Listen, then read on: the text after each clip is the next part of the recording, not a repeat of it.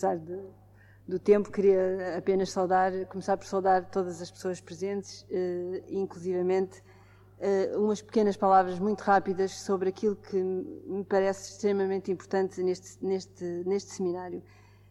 E eu penso que, de facto, a importância deste seminário advém, em primeiro lugar, porque ele tem lugar num país, Portugal, em que é profundo o contraste entre, por um lado, a riqueza dos vestígios da presença árabe e judaica eh, e, eh, simultaneamente, portanto, vestígios esses que são simultaneamente testemunhos da importância da sua contribuição passada e, por outro lado, o apagamento quase total desse mesmo passado na memória e na consciência coletiva portuguesa. Hoje, infelizmente, apenas estereotipos sobrevivem, porque esses sim são mais tenazes, veiculando imagens e sentimentos desligados normalmente do seu contexto de espaço e tempo. No entanto, a contribuição destes dois povos para o destino português foi imensa. E reavivar na memória nacional essa, esse contributo não é apenas reatar o fio que atravessa a história de Portugal, é também, de certa maneira, reabilitar essa mesma contribuição. Cada país tem que encarar de frente o seu próprio passado e penso que já se passaram anos suficientes para que em Portugal se possa contar realmente como foi. Parece-me também, e é um aspecto que também penso que é importante, eh, não, é que ele não é, este seminário não é apenas um olhar voltado para o passado. Olhar por vezes, talvez um tanto frio, desculpem, dos especialistas. Penso que ele parte da constatação, tantas vezes esquecida, tantas vezes adiada, de que só o diálogo leva ao conhecimento e só o conhecimento pode levar à valorização da diferença. Por estas razões, é, é, muito, é para nós muito grato participar neste seminário. Nesta breve intervenção aqui, evidentemente não vou fazer história, não sou especialista, não sou historiadora, Sou simplesmente, represento simplesmente uma comunidade judaica cujas dimensões refletem as vicissitudes da história em Portugal e, simultaneamente, a riqueza da diversidade da sua herança. Quem são e quantos judeus existem em Portugal?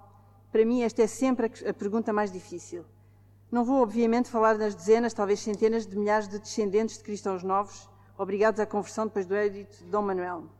Mas como não falar nos marranos, também obrigados à conversão mas que judaizaram, entre aspas, evidentemente, secretamente durante cinco séculos e cuja história recente tem sido atravessada por tentativas de retorno ao judaísmo oficial. E aqui que me seja permitido referir um acontecimento de grande valor simbólico. Anteontem, quarta-feira, dia 20 de janeiro, foi colocada a primeira pedra, ou como disseram, a pedra fundamental da Sinagoga Belmonte. Este ato restabelece a antiga tradição histórica de Belmonte e é mais uma prova de que nem 500 anos de repressão foram capazes de destruir o sentimento profundo de identidade de um povo. Este acontecimento traz também à memória a ação nos anos 20 e 30 do capitão Barros Basto, marrano convertido ao judaísmo oficial, que lançou a chamada Obra de Resgate, ou seja, o reagrupamento e a organização dos marranos nas bases do judaísmo oficial no Porto, Bragança, Covilhã, Guarda, Fundão, Belmonte, etc. O capitão Barros Baixo tinha um sonho, o renascimento da fé judaica em Portugal, e para isso conseguiu arranjar os apoios necessários à construção daquilo que ele chamou a Catedral Judaica do Norte de Portugal, ou seja, a Sinagoga Mekor Haim, Fonte de Vida, cuja primeira pedra foi colocada em 1929. Através da sinagoga e do jornal Alapid, o Facho, Barros Bastos conseguiu organizar algumas comunidades judaicas. Mas fatores vários, que penso que deveriam ser estudados com, com cuidado, eh, levaram à interrupção desta obra. No entanto, duas comunidades permanecem, uma em Belmonte, outra no Porto. A comunidade israelita de Lisboa não se enraiza neste movimento.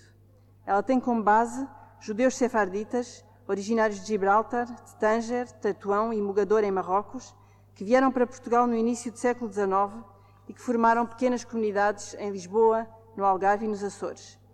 Atualmente, Quer seja no Algarve ou nos Açores, a presença judaica limita-se do ponto de vista material à existência de cemitérios em Faro, nas Ilhas Terceira, São Miguel e Faial, e por outro lado à sinagoga em Ponta Delgada, atualmente quase em ruínas. Foram, no entanto, comunidades florescentes que tiveram no decorrer do século XIX um importante papel social e económico. Em Lisboa, a comunidade foi-se organizando ao longo do século XIX. A primeira sinagoga data de 1812 a atual foi inaugurada em 1904. Mas só em 1912 foram aprovados os estatutos da comunidade pelo governo republicano. Com o avanço do antissemitismo e do nazismo na Europa, vieram para Portugal nos anos 20 e 30 dezenas de famílias judaicas originárias na sua maioria da Alemanha e da Polónia, constituindo uma, comp uma componente askenazita que, embora possuindo a sua própria sinagoga, se integrou rapidamente na comunidade de Lisboa. Esta componente askenazita aumentou significativamente durante a Segunda Guerra Mundial, mercê da atitude de neutralidade política de Portugal e da política relativamente liberal de atribuição de vistos do governo Salazar.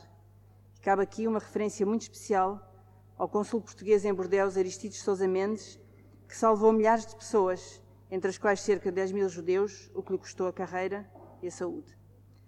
Grande parte desses judeus deixaram o país. Era essa, aliás, a condição imposta por Salazar à abertura das suas fronteiras, mas alguns ficaram em Portugal. Atualmente, a abertura política do pós-revolução de Abril e das fronteiras, com a entrada de Portugal na comunidade europeia, tem levado à chegada ao nosso país, como residentes temporários ou permanentes, cidadãos judeus originários de diversos países da Europa e do Brasil. Essa vinda, que se tem vindo a acelerar progressivamente, poderá dar uma nova configuração à comunidade israelita em Portugal. Para finalizar, gostaria de referir o seguinte: a verdadeira razão de ser de uma comunidade religiosa é de permitir aos seus correligionários viverem segundo as suas convicções, manterem as suas tradições, práticas, prestarem assistência e solidariedade mútua, em suma, preservarem a sua identidade religiosa e cultural. Mas se essa é a sua razão de ser, a sua ação não se esgota aí. Qualquer comunidade insere-se num conjunto mais vasto de interesses, de culturas, de religiões diferentes, perante as quais precisa simultaneamente de se afirmar, mas também de se integrar e cooperar. O dilema está precisamente aí. Como preservar a sua identidade e a sua diferença sem cair no isolacionismo, no replício sur tão negativo para qualquer sociedade. Como se integrar e participar abertamente no meio que nos rodeia, sem cair na assimilação pura e simples ou na diluição dessa diferença? A resposta, em meu entender, é apenas uma: preservar o património histórico e cultural específico e, por outro lado, dialogar e cooperar com todas as correntes de pensamento culturais, religiosas, etc., de forma a participar no esforço criador coletivo da sociedade. É neste espírito que aqui estamos.